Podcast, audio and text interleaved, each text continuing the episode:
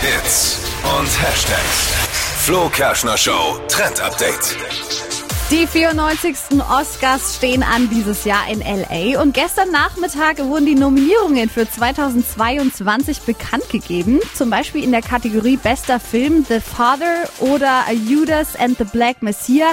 Ich weiß nicht, Kennt einer von euch die Filme? Nee, aber ist ja oft so, dass wir die noch Ja, nicht so ganz kennen, aber die vielleicht noch groß werden bei uns Ja. demnächst. Also ich nutze das immer, die Oscars, auch als Empfehlung dann Genau. für die nächsten, fürs nächste Binge-Watching. Also da könnte was gehen, aber besonders interessant wird's äh, tatsächlich in diesem Jahr mit den Nominierungen für die Filmtitelsongs.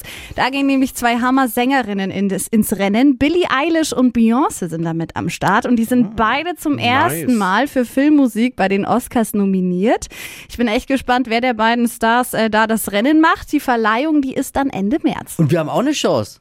Wir haben auch eine Chance beim Thema Filmmusik bei den Oscars. Hans Wir? Zimmer ist mal Uh, wieder ja. für Deutschland äh, Ah. äh, nominiert. Äh, Filmmusik zu Dune. Mhm. Das Okay. ist schon seine zwölfte Oscar-Nominierung. Hey, da hat sich der Smoking aber gelohnt, ne? Könnte was gehen. Aber er hat ihn erst einmal gewonnen.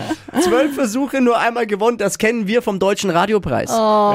Stimmt. Ben, aber bei uns steht zwölfmal, äh, zwölfmal beworben, noch nie gewonnen. Naja. Nee.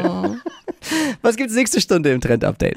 Kekse und Superhelden, da gibt's jetzt eine coole Kombi und zwar von Oreo. Äh, Was da jetzt im Laden ist, das hört ihr dann um 8.20 Uhr. Hier ist Hitradio N1.